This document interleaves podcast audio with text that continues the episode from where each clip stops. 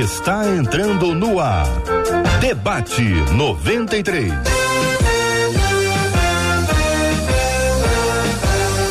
Realização 93 FM. Um oferecimento Pleno News. Notícias de verdade. Apresentação J.R. Vargas. Alô, meu irmão. Alô, minha irmã. Ah, que fala. J.R. Vargas, estamos de volta Começando aqui mais uma super edição do nosso debate 93. Nesta segunda-feira, que a bênção do Senhor repouse sobre a sua vida, sua casa, sua família, sobre todos os seus, em nome de Jesus. Bom dia para ela, Marcela. Bom dia, J.R. Vargas. Bom dia aos nossos queridos ouvintes. Começamos mais uma semana confiantes no cuidado e na bondade do nosso Deus, que não falha jamais. Desde quinta-feira que a gente não se encontra, mas estamos aqui na 93,3. Acesse o seu rádio sempre em 93,3 MHz. Esteja conectado aqui com a 93 FM de 11 ao meio-dia. O debate 93 sempre de segunda a sexta-feira. Bom dia para você que está nos acompanhando pelo aplicativo app da 93 FM. É só baixar lojas iOS ou Android. Chega lá, procura o aplicativo da Rádio 93 FM. Você vai reconhecer o nosso ícone, está aí na tela você pode acompanhar sempre e reconhecendo o nosso ícone é só baixar e ouvir de qualquer lugar do país ou do planeta. Bom dia para quem está nos acompanhando nas plataformas de streaming. É o podcast da 93 FM. Nos agregadores de podcast você pode encontrar e procurar Debate 93 e você vai esbarrar com a gente também por essa plataforma de streaming. E claro, bom dia para você que nos acompanha através do nosso site, onde você vai nos ver com imagens ou também vai nos ouvir o nosso site rádio93.com.br. Bom dia com aquele sorriso, com aquele tchauzinho para você que está nos acompanhando, nos vendo através do nosso Facebook. Entra lá na página da 93 FM, no nosso Facebook da Rádio 93 FM, rádio.93.3 FM. Você entra, você curte a nossa página e acompanha o debate. E também bom dia para quem está lá no nosso no nosso YouTube. Já chega dando aquela curtida 93 FM Gospel. Você vai assistir o debate 93 e curtindo aí 93 FM Gospel, você fica ligado em tudo que a 93 FM faz no YouTube. Muito bom, Marcelo. E o nosso WhatsApp está disponível para todo mundo ligar e participar, para mandar a sua mensagem de texto com a sua opinião, o seu posicionamento, o seu questionamento, sua sugestão, sua crítica. Fique muito à vontade. É o 96803 8319 21 96803 8319. Você fala direto aqui com o nosso debate 93. Bom dia para Heloísa, Eliezer, Português, Letícia e Luciana todos sob o comando de Marcela Bastos, diretamente do bairro Imperial de São Cristóvão, dos estúdios da 93 FM. Quem pensa tem dúvidas e quem tem dúvidas tem o debate 93 para perguntar. E nós temos a companhia sempre especial dos nossos queridos debatedores que hoje está chegando um trio aí que maravilha, olha ele chegando. Pastora Leinha Mendonça, nossa menina da tela de hoje, nosso querido pastor Sérgio Elias e nosso querido pastor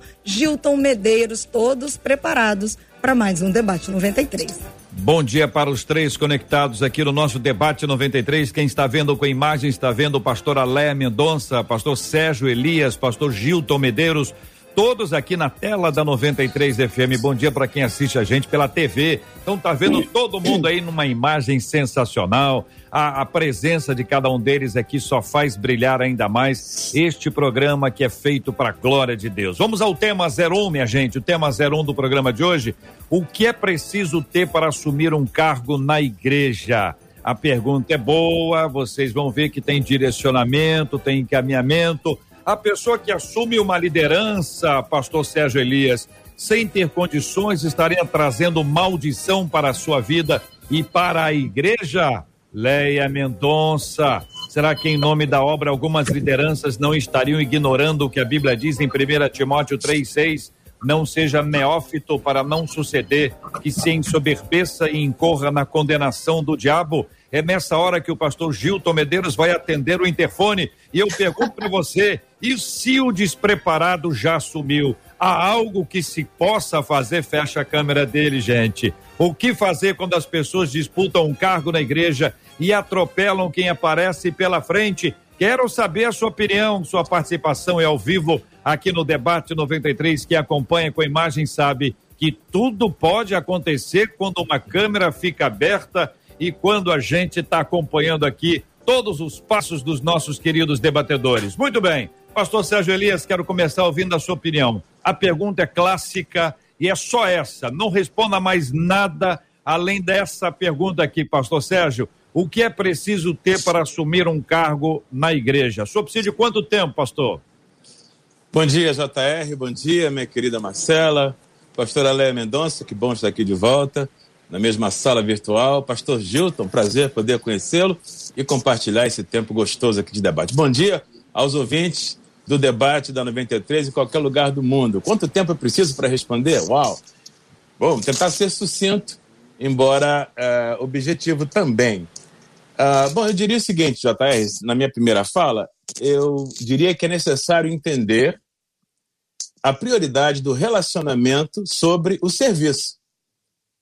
O relacionamento com o Senhor é prioritário em relação ao serviço. Se entender isso, por exemplo, Jesus, quando chamou seus discípulos, de acordo com o relato de Marcos 3, ele os chamou para que estivessem com ele, falando aqui de relacionamento, conhecê-lo, andar com ele, conhecer a sua palavra, ser é, é, trabalhado pelo Espírito Santo, receber do seu amor, da sua graça, entender a sua visão, entender o seu propósito, e aí sim os enviasse a pregar, a expulsar demônios. Então fica claro que se eu entender que o relacionamento com o Senhor é mais importante do que o serviço, penso que eu já começo bem. É, há outras coisas envolvidas, mas eu diria, para pôr a bola para rolar, para servir a Deus, precisa entender que andar com Ele é mais importante do que produzir para Ele no reino. Pastor Gilton Medeiros, a bola rolou, está aí na sua quadra. Que pensa o senhor sobre esse assunto? Que é preciso ter para assumir um cargo na igreja? Então, JR, bom dia, bom dia Marcela, bom dia Leia, bom dia Pastor Sérgio, prazer conhecê-lo também. É uma alegria estar de volta ao debate e participar do, com os irmãos desse momento de crescimento, desse momento de troca de conhecimentos. O pastor Sérgio foi muito feliz em abordar a importância do relacionamento, né? Nós primeiro somos chamados para a salvação e após o chamado para a salvação, somos chamados para servir. A, a, a lógica da vida cristã está no nosso relacionamento com Deus. A partir do relacionamento com Deus, é, somos capacitados por eles por ele mesmo através dos dons que ele distribui na igreja conforme a sua graça, para que possamos contribuir é, usando esses dons para a edificação da igreja. Então, realmente tudo começa com o nosso relacionamento com Deus, com a nossa é, chamada para a salvação, somos salvos, somos escolhidos para a salvação, somos integrados no corpo de Cristo e então somos capacitados para servir. Então, o primeiro passo realmente está nessa identificação, nesse relacionamento, nessa comunhão com Deus. Pastora Leia Mendonça, querida Leinha, muito bom dia, seja bem-vinda. O pastor Sérgio Elias tratou a respeito do relacionamento, o pastor Gilton ampliou, falou que tem no relacionamento, segue a ele aí, ou dentro dele tem o chamado, ou a chamada, para usar a expressão dele. Existe essa integração e, na sequência, ele falou de capacitação. Pastora Léa Mendonça, o que é preciso ter para assumir um cargo na igreja? Bom dia, bem-vinda. Bom dia, meu amado JR, saudade de você e toda essa equipe linda do, do debate e esses pastores maravilhosos que eu conheço. Já estive fazendo debate com eles também e estou matando a saudade. Bom, o que, que é preciso para assumir um cargo na igreja? Eu sou pastor auxiliar na minha igreja e já vi alguns, alguns acontecimentos que fizeram com que a gente se preparasse mais para colocar alguém assumindo, né? Num, a, assumindo um cargo. É, uma coisa que a gente não pode deixar de dizer é que tanto cargos como ministérios, chamados, são serviços, são funções. são ocupações. E para assumi-los é preciso ser servo, é preciso ter habilidade, é preciso ser submisso, saber atender a pedidos, ter bom testemunho, ser cheio do Espírito Santo, que são as qualificações tiradas ali de Atos 6,3, quando é, levantaram diáconos. Qualquer voluntário ou escolhido a dedo precisa dessas qualificações para assumir qualquer função na casa de Deus. Até mesmo aquele que, que foi separado desde o ventre, esse também precisa se preparar. E se não houver requisito e disciplina, qualquer instituição vira bagunça. Então, a pessoa tem que ter relacionamento com Deus, tem que ter é, habilidades naturais ou aprendidas e tem que ter submissão porque a, uma pessoa assumir um cargo sem ser submisso é o caos. A pessoa que assume uma liderança, pastor Gilton, sem ter condições, estaria trazendo maldição para a sua vida e para a igreja? JR, quando nós é, assumimos uma função ou uma responsabilidade, não estamos preparados para ela, a consequência natural dessa, dessa atitude é trazer prejuízos e trazer problemas para a organização. É um, um, exemplo que eu tiro da minha vida no tempo em que trabalhei como diretor na gráfica da Juerp, há longos anos atrás, né? É um, uma frase que eu ouvi de uma pessoa bem mais experiente que eu. Ele diz assim: uma pessoa não é cara por quanto pagamos a ela. Uma pessoa torna-se cara por ser competente ou não para a função para a qual foi contratada. Então, se você contrata alguém é, pagando 10 mil reais e ele dá conta do trabalho e produz muito, ele é uma pessoa barata. Se você contrata alguém pagando 2 mil reais, ele não dá conta e traz dificuldades e traz problemas, ele torna-se uma pessoa cara. Então, se alguém assume uma responsabilidade e não está preparada para ela, ele traz uma série de consequências ruins, desastrosas. Agora, quando nós usamos a palavra maldição, nós estamos entrando num terreno em que está se colocando num plano espiritual a, a dificuldade ou o problema que a pessoa venha trazer. É, é natural que tudo na vida tem uma dimensão espiritual, mas eu não creio que haja uma maldição no sentido de que a pessoa esteja sendo é, trazendo uma condenação ou uma praga ou uma maldição no sentido de algo proferido contra a igreja ou contra a pessoa ou contra a função. É, ela traz dificuldades, ela traz problemas, ela traz prejuízos, ela traz dores, ela faz pessoas sofrer, mas no, nesse sentido de que ela não está pronta, não está preparada, ela vai causar problemas. Vou seguir conversando com os outros, mas antes, pastor Gilton, só me responda uma coisa. É, de um lado tem maldição. No lado oposto tem o quê? Bênção. Bênção. Tem alguma coisa entre as duas? Eu creio que não, né? Então, se não é maldição, é bênção. Se não é bênção, é maldição.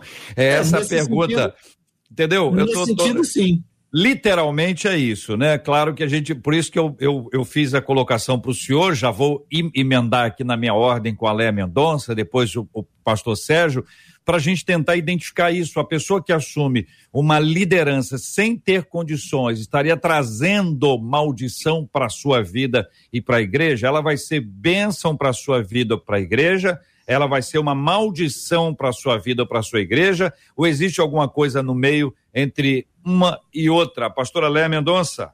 Olha, eu acho que entre a maldição e a bênção tem a irritação.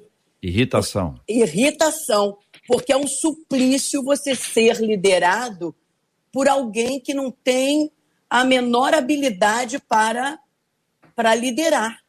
Porque é, eu não acredito que traga maldição para a igreja e nem maldição para a própria pessoa no sentido espiritual. Né? Eu entendi muito bem o que, você quis dizer, mas isso, isso irrita realmente. Uma pessoa que não tem norte, não tem direção, ela quer liderar os outros, a, o, o povo fica totalmente perdido. O líder é um indivíduo com autoridade para comandar, para controlar, nortear, influenciar pessoas e conduzi-las com segurança. Então pensa num líder incapaz e pessimista. Para ele nunca vai dar certo. Não, não vamos fazer isso porque isso não vai dar certo. É horrível. Então eu chamo de suplício. E existem pessoas que elas nasceram com características de liderança e tem outras que adquirem, porque uma liderança pode ser adquirida. Agora tem outras pessoas que nem, desculpa, entre aspas, nem com reza braba vai conseguir liderar. Então, se você não tem um líder capaz de resolver dilemas, analisar problemas, julgar situações, motivar pessoas, um líder com conhecimento técnico, com visão ampla, com atitudes otimistas, entusiastas, meu Deus, a, a, coisa não anda. E esse tipo de líder é o que todo mundo quer mas nem todo mundo quer se preparar para ser esse líder. E nem toda igreja, nem toda empresa está disposta a investir para ter um bom líder. Então, uma coisa linda na Bíblia que eu vejo é quando Salomão teve aquele encontro com Deus na visão. E Deus disse para ele: escolhe o que você quiser. E ele então diz assim: me dá sabedoria me dá liderança para entrar e sair no meio desse povo. Deus gostou tanto daquela iniciativa dele que deu até o que ele não tinha pedido. Então, a minha palavra aqui é, é um líder que não que, que não tenha liderança, ele não traz maldição para a igreja, mas ele incomoda bastante. Pastor Sérgio Elias, a pessoa que assume uma liderança sem ter condições estaria trazendo maldição para a sua vida e para a igreja? JR é, e meus queridos companheiros de debate, ouvintes, eu estou aqui pensativo. É, é, duas palavras aí que são, ao meu ver, um pouco genéricas na pergunta tão pertinente do ouvinte. Uma delas é condições. Ah, eu diria, depende. Se por condições, estamos falando aqui de habilidades, é, é, é, capacitações, treinamento, eu diria uma pessoa que não tenha condições, no sentido de treino para o serviço, mas que exiba qualidades de caráter, é, humildade, a pastora Leia mencionou muito bem a importância do coração de servo. Ela pode até não ter condições do ponto de vista uh, de habilidades para a liderança, mas se ela for humilde, ela pode ser treinada para isso. Eu acho que talvez aqui da sala eu seja o melhor exemplo disso, porque quando o senhor me chamou, eu era pior do que eu sou hoje em termos de falta de condições. Mas eu tinha muita paixão por Jesus, muita vontade de servi-lo, e embora sendo inapto, ainda sou inapto, mas ele tem investido em mim através de pessoas, de discipuladores, pastores, é, e literaturas também, a ambiência da igreja, tem me possibilitado ser treinado naquilo que me falta de condições, do ponto de vista de habilidades é, humanas. Agora, se por condições, estamos falando aqui de falha de caráter, problemas morais, aí estamos falando de um terreno perigoso. O ideal é que ninguém que não tenha condições morais ou de caráter, ou falta de submissão, ou soberba, não deve realmente assumir nenhum cargo de liderança na igreja, Caso contrário, vai sim atrair problemas sérios, se quisermos chamar de maldições, ou de irritação, ou de aborrecimento. É, um elefante incomoda muita gente, três elefantes que não sabem liderar incomodam muito mais. O ideal é que isso não aconteça. Agora, eu queria também aproveitar e dar uma palavra de uh, encorajamento a ouvintes que podem estar agora acompanhando o debate, pensando: ih, rapaz, então eu acho que eu não tenho condições, não. Eu não sei pregar, eu não sei cantar, eu não sei eu não sei é, dar estudo bíblico, mas olha, meu querido, se o seu problema é falta de condições em termos de habilidade, mas o seu coração é um coração de servo, você pode ser treinado. A esperança é para todos nós no reino de Deus. Se o problema é moral, confessa pecado, pede para ir para o banco, deixa Deus trabalhar na sua vida e depois volta consertado. Marcela Bastos vai chegar com as informações, vocalizando os nossos ouvintes, trazendo posicionamentos, perguntas, questionamentos, mas antes disso, Léa Mendonça. Bom, é aquilo, né? Tem muita gente com desejo de fazer, mas não tem a capacidade. Tem gente que nasce sabendo tocar, que na igreja mesmo a gente já teve dois. Sabia tocar, ele ouve e toca. Agora, a pessoa ela tem bom caráter, ela tem um bom testemunho, ela é cheia de Deus, mas não tem o preparo, é só estudar e se preparar. Porque uma pessoa tocar um violão desafinado dói aos, aos ouvidos, né? Então é só uma questão de um discipulado. Discipular, ensinar, educar. E essa pessoa, com todo esse amor pela obra de Deus, vai ser uma bênção. Marcela Bastos. Pelo WhatsApp, o Samuel da Ilha do Governador disse assim: o encargo é maior que o cargo. A nossa vida com Deus e a nossa disposição para servir sem interesse pessoal nos habilita ao cargo, diz o Samuel. Agora, de pergunta, JR, a Isabela lá no Facebook disse assim: as pessoas precisam entender que a igreja não é uma empresa, um lugar em que as pessoas estão disputando cargos. Aí ela diz: eu fiz parte de um ministério em que a liderança maior parecia impulsionar os membros a serem melhores uns que os outros e acabava não assumindo essa responsabilidade. Como lidar com isso é a pergunta dela quando há um impulsionamento de, entre aspas, uma competição entre os membros da igreja. Eu acho que a gente precisa, antes de ouvir o pastor Sérgio Elias sobre esse ponto especificamente, pastor Sérgio, para responder a essa ouvinte, entender que perspectiva, percepção é do indivíduo. Em geral, essa fala é de quem não estava entre ali, ou entre aspas, os escolhidos ali da liderança, dos encorajados. Então, vamos entender que existem percepções diferentes sobre esse mesmo assunto. Para alguns, está estimulando a competitividade, o que não é saudável, evidentemente. Para outros, está estimulando o desenvolvimento.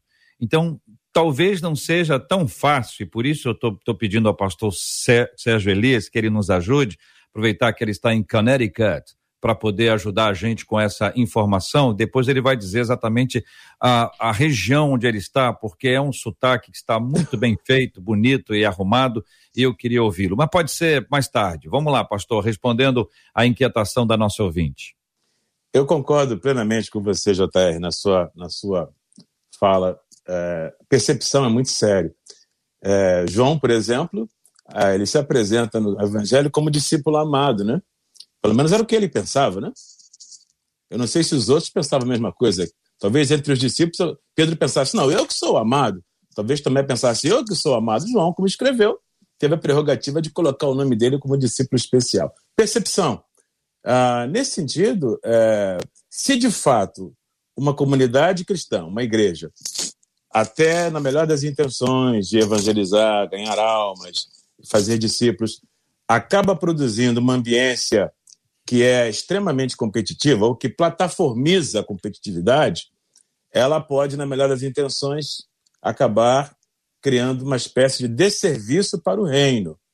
Porque a gente sabe que no reino de Deus não é quem chega primeiro, não é o mais veloz uh, que é avaliado por Deus, mas aquele que tem eh, sinceridade, humildade, fidelidade, enfim, coisas que só Deus vê, que não uhum. pode ser capturada na corrida da vida. Então, se uma igreja na melhor das intenções, repito, produz esse tipo de ambiência quase que corporativa, de competitividade a, a, exacerbante e nociva, ela não produz um bom, um bom ambiente para o reino. Nesse caso, uhum. deve haver uma censura. Porém, se uma igreja, uh, na melhor das intenções, procura incentivar os seus membros a serem parecidos com Jesus, no sentido de, de amar o próximo, de pregar o evangelho, de de anunciar a salvação, de abraçar o perdido, uh, e faz isso respeitando as limitações dos mais lentos, ela está sim é, sendo uma casa de bênção para os seus hum. membros. Muito bem. Pastor Gilton, o senhor é, é, conhecido como homem das letras e nós temos aí a, a, ao redor de onde o senhor está muitos livros, podemos acompanhá-los e vê-los. Eu não sei se são reais ou se, se é um papel de parede, se é um, é um, fundo, mas eu tenho certeza que são livros mesmo. Ah, existem pessoas, Pastor Gilton, que leem um livro ou, ou leem quase, quase leem um livro e já querem colocar aquele livro, aquela orientação, aquele princípio agora na prática. Aí daí a uma semana ou duas, ele toma conhecimento de uma outra obra e muda tudo outra vez.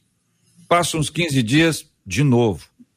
Depois, outra vez. Todos nós já encontramos com pessoas assim, seja em sala de aula, seja na gestão de pessoas. Então, existem pessoas que se empolgam com uma parte do conhecimento e não com o conhecimento que é adquirido, que é construído, que é comparado, né? Essa comparação de conhecimentos, ela gera um crescimento muito grande. Então, a pessoa pode ter uma informação agora, mudar todo o sistema, criar um, uma performance corporativa, depois ela para com isso tudo e trabalha a questão do relacionamento, aí ela vai vai desenvolvendo que o relacionamento é mais importante, aí depois ela muda isso outra vez para dizer, então eu queria pedir ao senhor ajuda para os nossos ouvintes porque essa confusão de modelos que estão postos aí diante de, de nós pode nos levar a viver um, um lugar estranho, de muitas mudanças, né? De pouca constância. Então, JR, a sua pergunta é extremamente relevante porque toca numa das questões que é da falta de maturidade de alguns líderes. A, a, pessoa imatura, ela não tem firmeza ou, ou não tem raízes em princípios, ela tem os olhos focados na novidade do momento. Então, é, é muito comum, isso que você citou, é esse pular de galho em galho, de ideia em ideia, de modelo em modelo, de projeto em projeto. E, para mim, isso tudo é um reflexo da falta de maturidade da liderança ou daquele líder que tem a responsabilidade de direcionar a igreja ou o ministério é, em relação às suas prioridades. A, a, a grande necessidade, no meu entendimento, é de essa, essa, construção de uma consciência do que, que é ser igreja, do que, que é ser discípulo de Jesus e ver como uma ferramenta ou outra pode ser útil nessa ou naquela ocasião. Então, é possível que, um, dentro de uma visão é, madura, uma visão estruturada de reino, de ministério, eu entenda que esse tipo de ferramenta, não aquele modelo, mas essa ferramenta que o modelo propõe, seja útil para uma função, para um momento. E aí aquela ferramenta poderá ser útil. Mas não nesse pular de galho em galho, desse corre atrás de novidades, porque isso realmente revela para mim falta de maturidade, é o líder que não amadureceu. Quero lembrar aos nossos ouvintes que estamos transmitindo agora pelo rádio em 93,3. Também estamos caminhando aqui pelo aplicativo e você pode conhecer o aplicativo, o app da 93 FM, baixando o aplicativo nas lojas iOS ou Android. Estamos transmitindo o programa agora ao vivo, em vídeo, na nossa live pelo Facebook da Rádio 93 FM pelo canal do YouTube da Rádio 93 FM e no site rádio93.com.br. Você acompanha a gente. Você pode fazer perguntas, questionamentos, trazer seus posicionamentos pelo nosso WhatsApp. É o 2196803 8319 2196803 8319. Pastora Leia Mendonça, querida Leinha, a pergunta normal é o que está dando certo? O que está dando certo? Então, olha, vou, soube ali do negócio está dando certo. É muito comum as pessoas quererem trazer para cá o que está dando certo. E aí isso pode ser o próprio líder, como os liderados. Os liderados podem dizer: olha, naquela igreja está acontecendo isso, naquele grupo lá foi feito isso e deu certo, ficou muito bom. Essa expressão, o que está dando certo e suas parentes, ela traz para gente esse tipo de quase que uma imposição. E aí você começa a ter uma série de cópias que são muito mal feitas. As pessoas não têm a estrutura, não têm o chamado, não têm nenhuma característica que vá uh, fundamentar aquele tipo de estratégia, mas usa aquela estratégia como parte a fim de ter o mesmo resultado que está tendo em outro canto. Isso acontece com empresas, com igrejas, com pessoas, com ministérios, dentro dessa perspectiva, Leinha, como resistir ou como reagir bem ao que está dando certo? Olha, isso com relação à igreja é a pior coisa. É, Nós temos ouvido muito nos últimos dias pastores, líderes correndo atrás, lendo livros, falando, repetindo e até mesmo é, os mesmos trejeitos daquele que ele quer copiar. Uma coisa é você copiar o, o, o alguma coisa, alguma coisa que um, uma mudança de, de, de banco, é, um, um, quadro na parede, um, uma televisão de, de, de LED, isso é uma coisa. Agora, quando você quer copiar o modelo espiritual para a sua igreja, com a finalidade de que ela cresça, a gente não pode esquecer que o homem planta, o homem rega, mas quem dá o crescimento é Deus. E para ter o crescimento tem que ter o preparo. Então, quando a gente vai para a Bíblia, 2 Timóteo 2,15, procure apresentar-te a Deus aprovado. Se está aprovado é porque passou por um teste. Como aquele que não tem do que se envergonhar, que maneja bem a palavra da verdade. Então, o modelo é a palavra. Modelo são os apóstolos. É na doutrina dos apóstolos. Mas eu já, eu já recebi livros pessoas me indicando certos modelos, olha, esse aqui vai fazer sua igreja crescer. Não! O que faz a minha igreja crescer é a presença do Espírito Santo ali. Ele é Senhor da igreja. Então tem cada modelo aí, JR, pastor Elias, pastor Sérgio Elias, pastor Gil, cada modelo assustador. E eu, particularmente, não me deixo levar. Eu quero ser levada realmente pela palavra. Então, essa moça, por exemplo, que falou da competitividade dentro da igreja, é horrível competitividade. É horrível. Agora, a igreja, além de um organismo vivo, ela é também uma organização com é, necessidades básicas, técnicas, administrativas, acadêmicas, espirituais.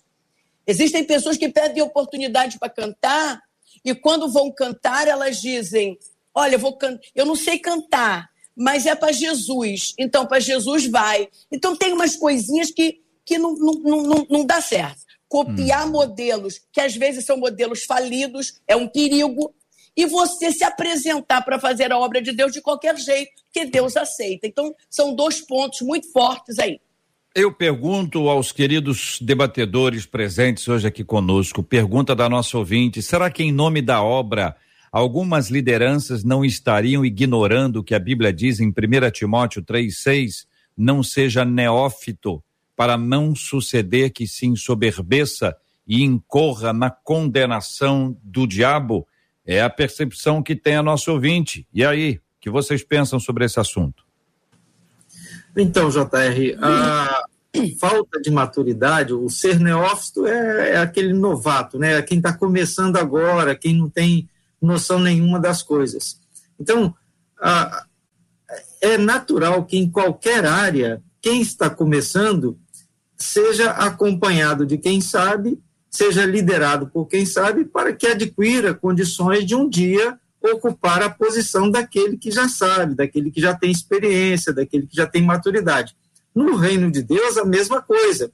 Sendo que o que, o que pode ocorrer no reino de Deus, além da falta de experiência, da falta de capacidade, é a pessoa adquirir uma posição de presunção, eu sou, eu consigo, eu, em pouco tempo eu me tornei, eu cheguei ontem e já sou líder. Então, essa presunção, essa vaidade, ela é destrutiva, destrói a pessoa em si, porque daqui a pouco se frustra daqui a pouco quebra a cara, porque aquele que se exalta será humilhado, isso é palavra de Deus e é sempre assim, desde o princípio, ou antes até mesmo no princípio, aquele que se exaltou querendo ser igual a Deus foi é, destronado, né? foi caiu do céu como estrela e tal. Então, a, a vaidade destrói aquele que se torna vaidoso e, consequentemente, fere aqueles que estão sob sua liderança. Então, realmente, se não houver cuidado, se não houver investimento, se não houver acompanhamento, se não houver preparo, aquele novato, aquele neófito, aquele que ainda não sabe, trará grandes prejuízos para o reino. Eu ouço e já li aqui algumas vezes, espero que hoje não, não apareça, mas de vez em quando aparece alguém opinando, dizendo que existem pessoas que conseguem uh, obter aí cargos ou ocupar posições por conta de sua questão financeira. Já ouvi também uh, uma perspectiva racista, o que é mais grave ainda. Então, essas definições que a gente precisa estabelecer como base para todas as nossas ações e que envolvem a igreja. E normalmente o culpado é o pastor. O pastor vai ser culpado. Se lá na ponta, lá numa das, das ações da comunidade, teve esse tipo de escolha baseada nisso, ele tendo participação nesse fato ou não, a responsabilidade vai ser dele, porque muitas vezes ele gosta disso. Em outros casos, pode parecer negligência, omissão. Em outros casos, é desconhecimento mesmo. Não tem conhecimento, a coisa é muito grande, ou está sem ah, o tipo de con controle, ou até um estilo de li liderança. A coisa vai, vai, vai caminhando de, um, de uma perspectiva um pouquinho mais solta. Então, nós temos escolhas erradas que são feitas e algumas delas estão aqui baseadas no fato de serem pessoas imaturas espiritualmente, que é o assunto aqui, né? Neófito é o imaturo espiritualmente. Ele pode ter 80 anos, 937 anos, mas ele pode ter se convertido ontem, uma experiência recente, ainda superficial pode ser uma pessoa que venha de engajamento religioso anterior muito forte. Então, uma pessoa que sempre foi líder. Sempre foi líder. Então, ela foi líder naquele, naquele grupo religioso A, foi líder no grupo religioso B, tem perfil de liderança, postura de liderança, olhar de liderança. É uma pessoa que é absolutamente líder, não há menor dúvida disso. Só que é imatura espiritualmente. Mas como diz um ditado lá de Bridgeport, na terra de cego, quem tem um olho é rei. E às vezes há tanta carência que é necessário que haja presença. E a presença pode não ser a melhor. Como é que vai resolver isso, hein? Leia Mendonça, pastor Sérgio Elias, pastor Gilton. Ô, JR. Pois não, pastora. Olha, isso é terrível. E no meio da música, então, nem se fala. A pessoa grava um hit ontem e hoje ela já é um popstar. Ela chegou ontem e já está na janela. Não passou por um discipulado e vem, de repente, de uma vida secular de fama, de sucesso. E porque ela é relevante no meio das pessoas, ela é colocada num cargo considerável na igreja. Eu sou terminantemente contra isso. E não estou aqui querendo dar uma de poderosa, porque por umas outras ocasiões nós tivemos esses tipos de problema na igreja assim, por desespero, né? por ver a igreja crescendo e a gente precisando é, ter uma outra pessoa do nosso lado para nos ajudar. Acabamos quase ordenando uma pessoa que Deus não permitiu que ordenasse, porque ela não tinha as condições. E olha que ela estava no probatório. Então, o desespero em ver a obra crescer faz um pastor, por exemplo, ordenar uma pessoa sem o probatório. E no probatório, a pessoa tem que ser avaliada espiritual, moral, familiarmente, né? Porque o neófito não é somente aquele que não conhece a palavra. Às vezes ele não conhece a palavra e também não tem uma vida à, à altura. Em outros casos, existe também na igreja o, o, o, o, fato do pastor levantar alguém para um ministério por apadrinhamento, a gente sabe que tem isso. Ou então por herança, né? Vai passando de pai para filho, ou por gratidão, ou então para manter na igreja, ou por acuação. É, nós na igreja já fomos acuados. Se não me ordenar pastor, eu saio dessa igreja. Tem tudo isso. Agora a gente não pode realmente se deixar levar, porque a obra não é nossa, a obra é de Deus. Pois é, é sem dúvida. A pressa e a necessidade não devem nunca ser as motivações por trás do levantamento de ninguém, seja para qualquer função na igreja, tanto do ponto de vista do cuidado do rebanho, como eu acredito que é o que a que se refere 1 Timóteo 3,6, penso que ali a palavra é mais para líderes do cuidado do rebanho, bispos e diáconos, né? não necessariamente para todos os cargos da igreja, porque se fosse assim, nós teríamos dificuldade até com funções mais brandas de liderança. É, há pouco tempo, por exemplo, aqui na igreja nós tivemos um ministério de distribuição de cestas básicas durante a pandemia, e eu tinha lá novos convertidos, pessoas tinham acabado de. Alguns não tinham nem sido batizados, mas queriam ajudar a distribuir comida. Mas não eram cuidadores do rebanho do ponto de vista da pregação e da doutrina. Para esses, não, não podem ser neófitos mesmo, não podem ser novos mesmo. Mas se, for, se forem funções um pouco mais brandas, a pessoa nova que quer servir pode ser treinada, pode ser cuidada com paciência, ensinada, mas enfim. Uh, agora, é, JR, você mencionou uma palavra muito, muito substancial e muito forte, que é a palavra racismo. E eu quero voltar nela para lembrar que o incidente da formação do diaconato na igreja chamada primitiva ocorreu exatamente para coibir um cenário de discriminação na igreja, como a gente lê no, no livro de Atos, no capítulo 6, que vai dizer que na igreja é, do princípio, a igreja primitiva, viúvas helenizadas, viúvas aculturadas à, à tradição, à cultura helênica, recebiam uma porção menor de pão e de comida dentro da igreja, em comparação com as viúvas hebreias, hebreias mesmo, né? de raiz. E para resolver esse problema de discriminação, os apóstolos, então, ah, orientaram a igreja que escolhesse homens que tivessem qualidades excepcionais. Alguém poderia até pensar assim, ué, mas para servir pão na mesa precisa tanto? Homens que fossem cheios do Espírito Santo, homens de bom caráter, homens que temessem ao Senhor, que tivessem um testemunho reconhecido na comunidade cristã, homens de fé. A questão não é o pão que vai ser servido, não é, não é o tamanho da função. A questão não é o serviço, mas é o servido. Quem vai ser servido? É Deus.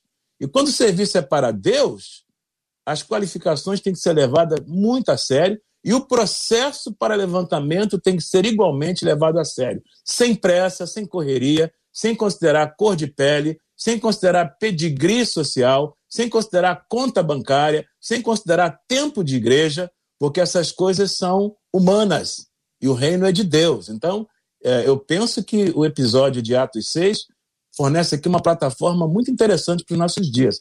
Para qualquer função na igreja, qualificações devem ser levadas a sério e o processo também. E como resultado disso, esse, essa perícope vai terminar dizendo que as igrejas tinham paz e cresciam e se multiplicavam. Veja, quando uma, um processo de, de levantamento de liderança obedece os critérios que agradam o coração de Deus, a igreja se beneficia disso. Uhum. Pastor Gilton.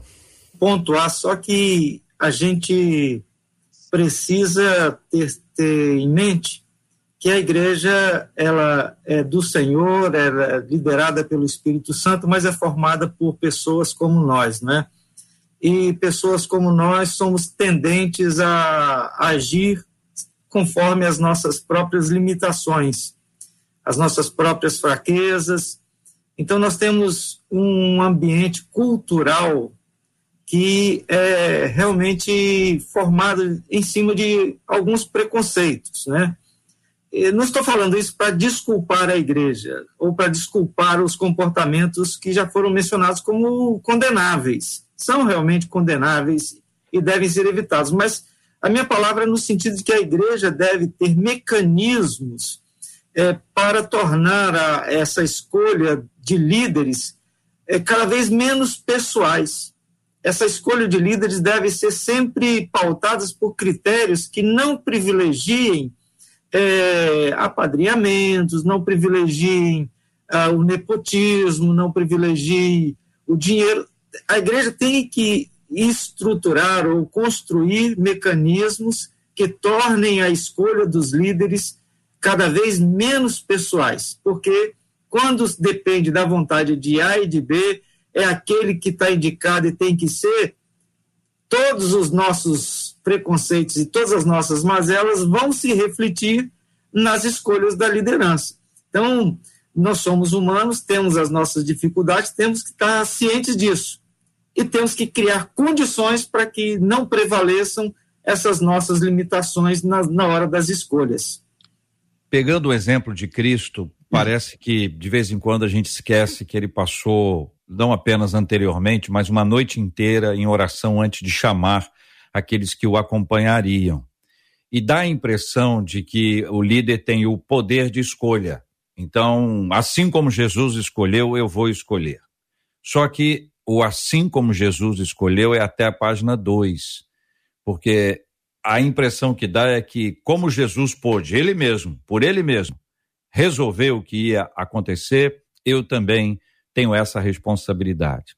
Cada um sabe que deve a Deus a liderança que a gestão de pessoas, da comunidade, de uma, de uma instituição, ela é feita com base numa orientação divina.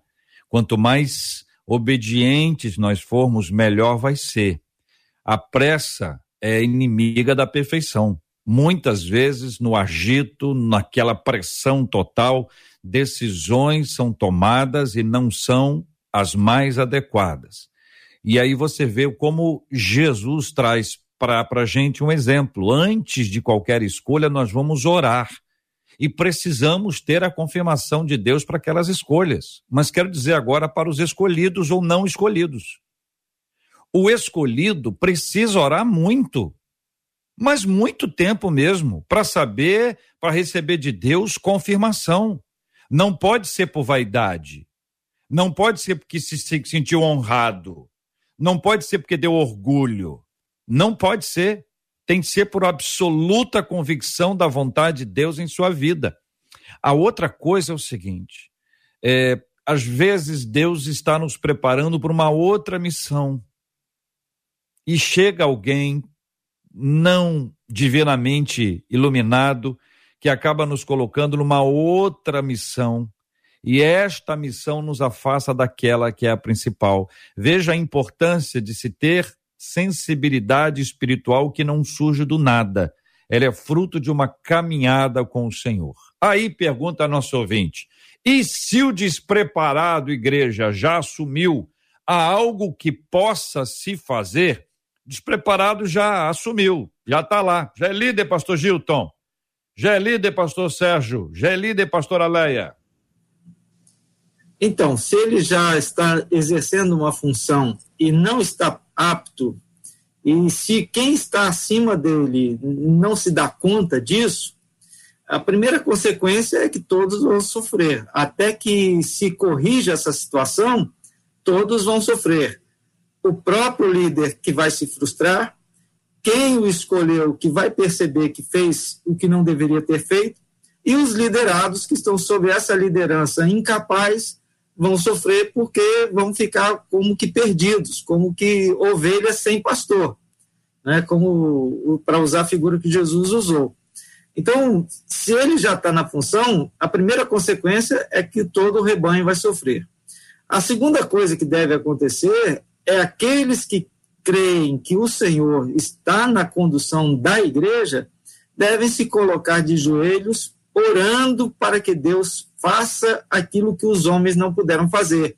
Isto é, Deus corrija aquela escolha inadequada, uhum. fazendo com que aquela pessoa ou renuncie, ou entenda que não está pronta e, e deixe o cargo, mas Deus vai operar se ele realmente for o Senhor da igreja. É, pastora Leia, pastor Sérgio, de vez em quando, quando é... um projeto não dá certo, alguém diz assim, engraçado, né? Fizemos tudo certinho, esse negócio não funcionou. Aí alguém mais experimentado, veterano, disse, é, eu acho que tem Jonas no barco. É com pois você não. mesmo. O silêncio é proposital, pode seguir. A, a, pastora, a pastora Leia é a menina da sala, ela tem a preeminência aqui, por favor. Olha, olha, gente, é, o, que, o que fazer com alguém que já assumiu um cargo. O pastor Gilton trouxe uma palavra muito boa, né? Dizendo que, de repente, esperar que essa pessoa entenda que ela não, não é para o cargo e, e que peça para sair. Mas é, é muito difícil, pastor Gilton, isso acontecer. Tem pessoas que se envaidecem do cargo, só o fato de ter um título faz com que ele se sinta o ó do Borogodó. Eu, particularmente, acredito que é necessário chamar essa pessoa e ou afastá-la do cargo ou mantê-la no cargo, preparando-a para o cargo. Porque o fato de muitas pessoas dizerem que igreja não é empresa faz com que vá de qualquer jeito. E, e eu, e eu, particularmente, né, minha mão chega a estar coçando aqui, eu não acho. Porque a igreja, ela é um organismo vivo, ela é a noiva de Cristo, mas ela também é uma organização. Para uns, Jesus chamou para mestre, outros para doutores, outro para socorrista. Cada um tem uma posição na igreja. Existem pastores aí que eles, que eles são ótimos como diáconos. Quando foram elevados ao cargo pastoral, foi uma tragédia. Então, eu, eu acredito sim que precisa de preparo, precisa de, de necessidades básicas, técnicas, como eu já disse aqui, administrativas, acadêmicas, espirituais. Todos podem ser usados, todos podem ser usados, mas cada um na sua área. Pior coisa que tem é um, um, um, um cantor achar que é pastor, que é pregador. Ou o pregador achar que é cantor. Aí ele prega e depois no final quer cantar. Aí o nosso ouvido não aguenta. Então, particularmente, existem pessoas que estão despreparadas ou não foram chamadas, né? E aí é melhor dizer que é pecado, que tá, né? É Jonas que entrou no barco? Não, não é Jonas que entrou no barco. De repente foi uma decisão inicial tomada errada, porque pelo, a gente também pelo erra. líder do barco pelo líder do barco, com Entendi. certeza. Porque nós, pastores, pastor é, é, Gildo, pastor erra. Pastor Sérgio isso, pastor erra. A gente erra. erra. A gente erra. Tem gente que diz assim: olha, como é que Deus não revelou que ia dar errado? Não, porque nós, às vezes, nos deixamos levar por um assunto, por outro. Agora, imagina se alguém fosse falar também, porque Jesus escolheu Judas. Jesus escolheu 12, mas escolheu Judas. Ali no meio tinha um Judas. E ele tinha um objetivo, né? Tanto é, alguém tinha que trair Jesus. E estava ali no meio deles. Então eu acho que a gente tem que parar com esse negócio. Esse, se tivesse revelação de Deus, é, isso não acontecia. Acontece sim, porque nós somos um, a noiva de Cristo, mas nós também somos uma organização. Pastores escolhem pessoas e, e nem sempre passa a noite inteira no monte orando. Só, só para é. completar, Leia, quando eu disse que às vezes a gente tem que orar, porque às vezes a própria liderança não está vendo a bobagem que fez. E ela não percebendo, ela não vai tomar atitude. Por isso é que às vezes o único recurso é dobrar o joelho e pedir para que Deus opere, porque eu creio assim, eu creio que Deus conduz a igreja e age quando precisa agir. Amém. Amém. É. Eu, e também existem pessoas na igreja que, se esperar que ele largue aquele cargo, ele não vai largar nunca, vai ficar dando trabalho dentro da igreja. Meus queridos, olha, é, essa palavra despreparado, ela é uma palavra, ao meu ver, quase que misteriosa, né? Quase como um título aqui, porque a pergunta é: e se o despreparado já assumiu? Eu, sei lá, eu, eu me sinto tão despreparado, e não vai aqui numa falsa modéstia, não. Quem, quem me conhece um pouco mais de perto sabe que eu não estou aqui querendo impressionar pela modéstia. Eu me considero ainda um despreparado, e qualquer, qualquer coisa que possa acontecer de bom na minha vida é pela graça de Deus. Então, se o despreparado é, é um irmão e não está cometendo falha moral de caráter, esse despreparado deveria ser encaminhado como um irmão, não apenas como um entrave, um Jonas que tem que ser jogado do navio, um pé frio, um azarado. Tem que se livrar desse cara antes que a. Porque, como o pastor Gil também colocou, a igreja é formada de seres humanos. Aliás, em tese, todos nós somos despreparados mesmo. Qualquer graça, qualquer dom, qualquer unção, qualquer capacitação não vem de nós, desce do alto, do Pai das Luzes. Então, eu vou falar aqui mais do lado despreparado. Se o despreparado não comete falha moral e de caráter, que ele seja encaminhado como irmão, que o líder converse com ele, o acompanhe, procure investir.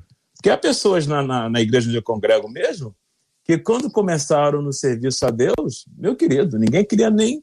Até ouvir o irmão cantar era um exercício de misericórdia. E hoje são adoradores treinados que receberam investimento. Se a falha moral de caráter, ele é, é mais do que um despreparado. Ele é. Pastor Sérgio Elias, e aqui nós temos uma percepção mais uma vez exposta. O senhor olha para o senhor mesmo e diz: Eu me sinto despreparado. Eu posso olhar para o senhor e dizer assim: Eu me sinto admirado. As percepções são muito importantes. Então, nesse ponto de vista aqui do, do contexto, é neófito, não é? É uma pessoa que não tem o talento ou não tem o dom.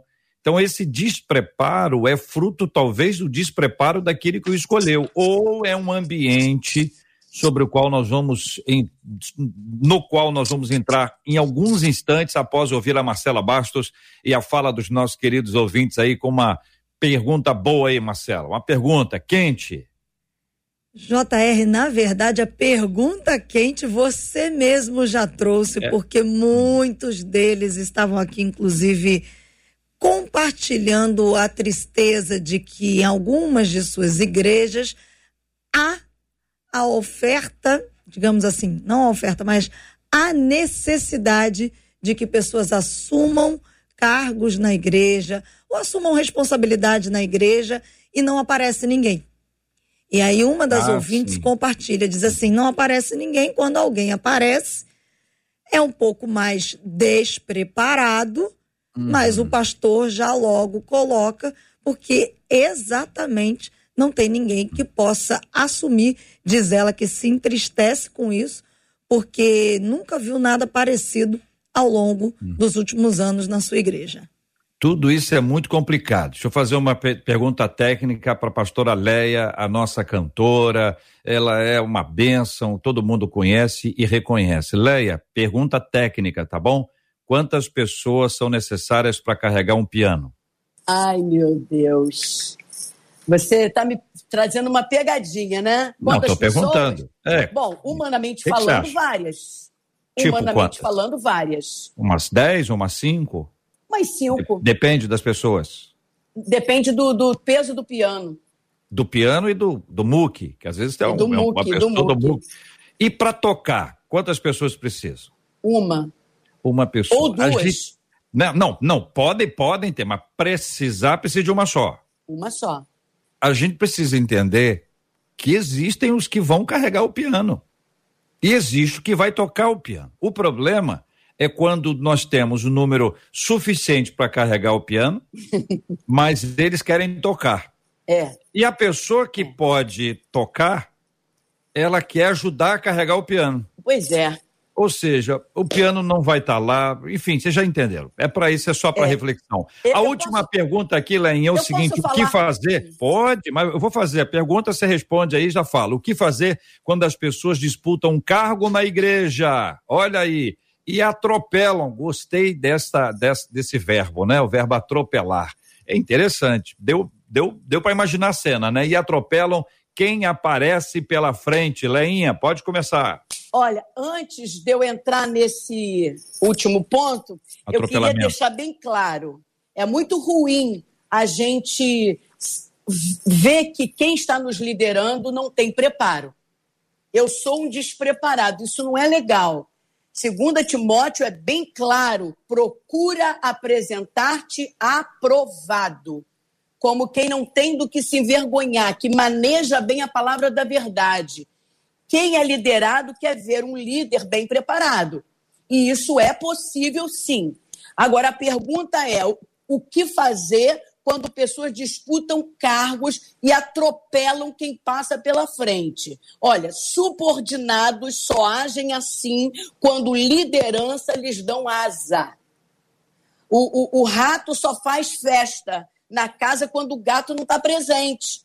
Então, numa igreja onde há ordem e decência, isso é mais difícil de acontecer. Numa igreja é, por exemplo, onde pessoas precisam ser preparadas e aprovadas para aquele cargo, não há disputa. É como diz lá em, em 2 Timóteo, acabei de falar aqui. Não tem disputa. O cara foi preparado e foi aprovado.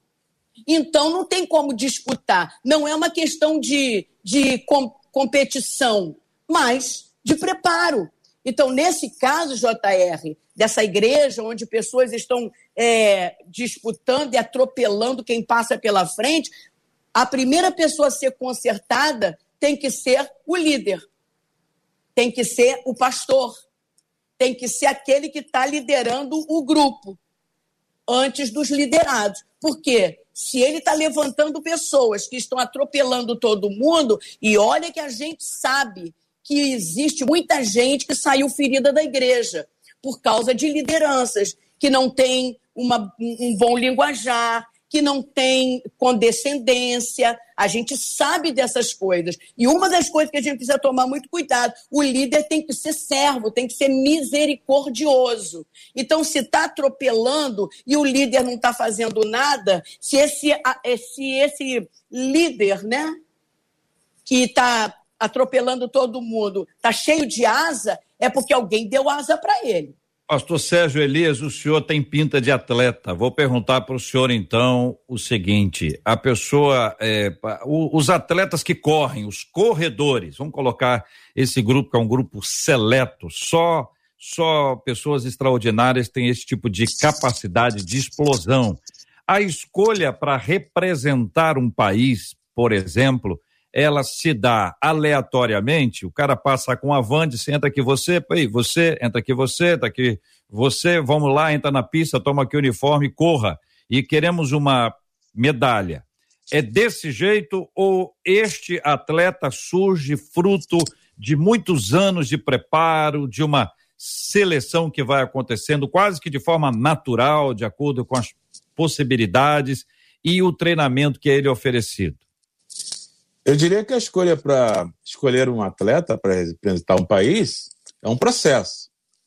É, o atleta não é colocado para correr representando a sua nação ah, no início da carreira. Ele é encontrado ainda um potencial e ele vai ser alvo de investimento talvez de anos, até que ele possa finalmente disputar a Olimpíada. Ah, no nosso caso, como atletas de Cristo, nós nos igualamos a Paulo que dizia: olha, eu não não acho que cheguei lá ainda, mas eu prossigo para o alvo da soberana vocação de Deus. Quer dizer, estou falando de Paulo, um homem que foi ao terceiro céu e voltou, escreveu metade do Novo Testamento praticamente, mas ainda assim se sentia que não chegou lá. E eu acho que isso é um bom sentimento que nos guarda e nos protege exatamente de acharmos que estamos preparados a sair atropelando os irmãos na igreja que nós achamos que não estão. Então, eu creio que, como atletas de Cristo, é, nós temos um processo a ser obedecido. E nesse processo, pessoas que parecem que não têm nenhuma contribuição a dar são descobertos pelos olhos de um bom oleiro, estamos falando aqui do Espírito Santo, que vai investir neles para que, enfim, possam representar o seu país. Cada medalhada é uma história de alguém que começou sem condições, mas que recebeu investimento ao longo de anos. Pastor Gilton, o tempo corre contra nós e dentro dessa turma do atropelamento existem os atropelados. Eu gostaria de pedir ao senhor que trouxesse uma palavra para aquele que se sentiu atropelado, se sentiu menosprezado, desprezado, subestimado, se sentiu discriminado e por conta disso está magoado, está ferido, está machucada e diz que não quer mais participar de nada porque teve uma experiência sofrida. Então, JR, num lugar onde há uma corrida para a liderança e as pessoas são capazes de atropelar umas às outras, é porque o conceito de liderança está completamente desvirtuado. O conceito de liderança bíblico, o conceito de liderança de Jesus é aquele que quiser ser o maior dentre vós, seja servo de todos. Aquele que quiser ser o, o primeiro, esse será o último. Então, é preciso que se diga para essa pessoa que foi magoada, ferida e que se sentiu preterida, se sentiu esquecida, que ela não está é, perdendo nada por não ter sido escolhida.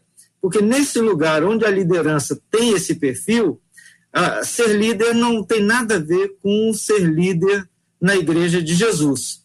Aquele que quiser ser o maior, ele tem que trabalhar lá na limpeza do banheiro, ele tem que estar lá no estacionamento da igreja, ele tem que estar lá na portaria recebendo visitantes, ele tem que servir para depois ser honrado. Então, eu acho que aquele que está ferido, que está magoado, saiba que ele foi, na verdade, preservado de uma função em que ele estaria completamente fora da perspectiva bíblica de serviço, de liderança, e que Deus está preparando coisa melhor para ele. Com certeza, Deus vai honrar a sua fidelidade. JR, os nossos ouvintes não param de agradecer. Agradecer pelo tema de hoje. É interessante como foi importante para eles falar sobre liderança. Lenha, a, Clá, a Cláudia Luzardo disse assim: que debate edificante. Agradeço a Deus pela vida de cada um de vocês e nós agradecemos a Deus pela sua vida, Leinha. Muito obrigada. Olha, um beijo para essa pessoa linda. Aliás, para todos os ouvintes da 93, né? É gente, ó, de excelente qualidade. Pastor Sérgio, aqui o Jefferson Souza disse assim: glória a Deus, esse debate foi tremendo. Louvo a Deus pela vida de cada um de vocês. Obrigada, Pastor Sérgio. Obrigado a você, Marcela. Obrigado, JR, pastora Leia, pastor Gilton. Obrigado aos ouvintes. Aproveito para deixar um abraço carinhoso aqui a toda a família Metodista Livre em Bridgeport, Connecticut. Pastor Gilton, a Vitória Oliveira disse assim: que debate maravilhoso, cheio de conhecimento. Eu fui muito abençoada. Parabéns aos debatedores. Obrigada, viu, pastor, por participar com a gente Obrigado. no debate hoje. Obrigado a você, Marcela, JR, pela oportunidade que eu tenho de voltar ao debate, né? Já, já estava com saudades. E quero aproveitar então para deixar um abraço para todos os nossos queridos lá da Primeira Igreja Batista do Rio Comprido, que comemorou ontem 67 anos de organização. Parabéns àquela igreja, parabéns a todos os amigos que nos ouvem. JR Glorinha Aquino aqui no Facebook disse: Deus falou muito ao meu coração através do debate de hoje. Graças a Deus, Glorinha, que Deus abençoe grandemente a sua vida e de todos os nossos maravilhosos ouvintes. Muito obrigado, Marcela e a toda a nossa equipe diretamente do bairro Imperial de São Cristóvão, nossos debatedores. Procuramos responder as perguntas encaminhadas pela nossa ouvinte que escreveu e também pelos demais ouvintes que vêm participando com a gente, comentários, opiniões e, no mínimo, no mínimo, fica uma reflexão. Fica aquilo para você parar e pensar. Nesse, nessa circunstância toda, nessa história toda, qual é o seu papel? Você está onde nesse bolo aí? Você está naquele que atropelou, no que foi atropelado, naquele que escolheu, naquele que foi escolhido, naquele que está de braços cruzados assistindo o espetáculo, está tá dentro entre aqueles que estão arregaçando a manga e dizendo eu quero fazer qualquer coisa. É para carregar o piano? Eu tô pronto para carregar o piano para fazer a obra que for.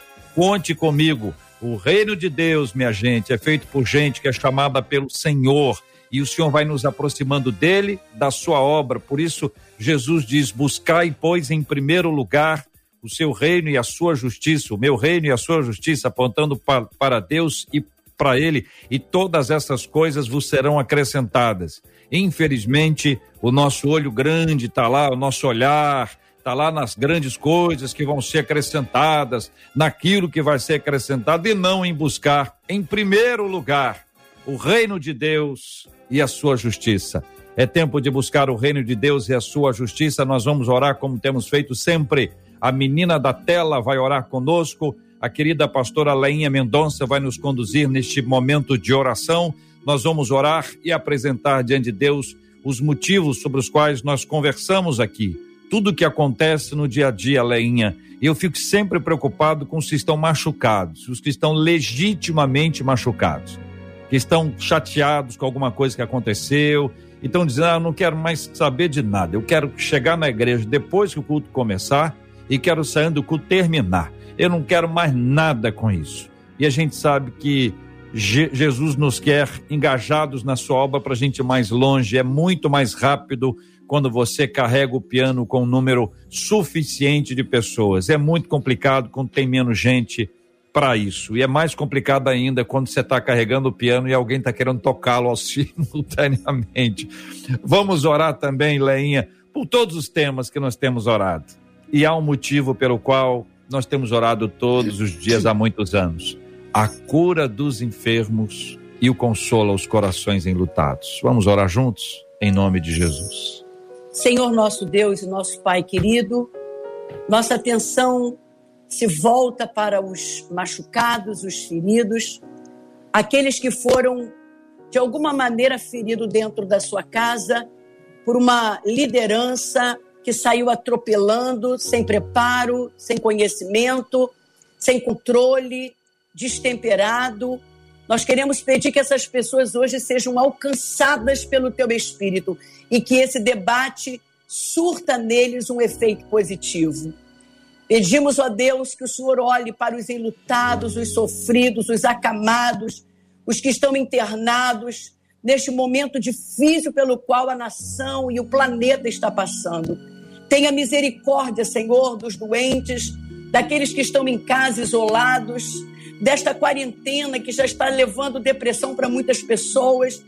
Pedimos, Espírito Santo, que tu tomes conta de nós e que nós nos preparemos cada dia mais para fazermos a tua obra com excelência, com graça, com amor, com misericórdia. Toma, Senhor, o pastor Gilto, o pastor Sérgio Elias, toma o pastor reverendo J.R. Vargas, a Marcelinha e toda a equipe da 93. Te louvamos por esta manhã gloriosa e que teu nome seja sempre glorificado em nossas vidas, em nome de Jesus. Amém, Senhor. Que Deus te abençoe. Você acabou de ouvir Debate 93.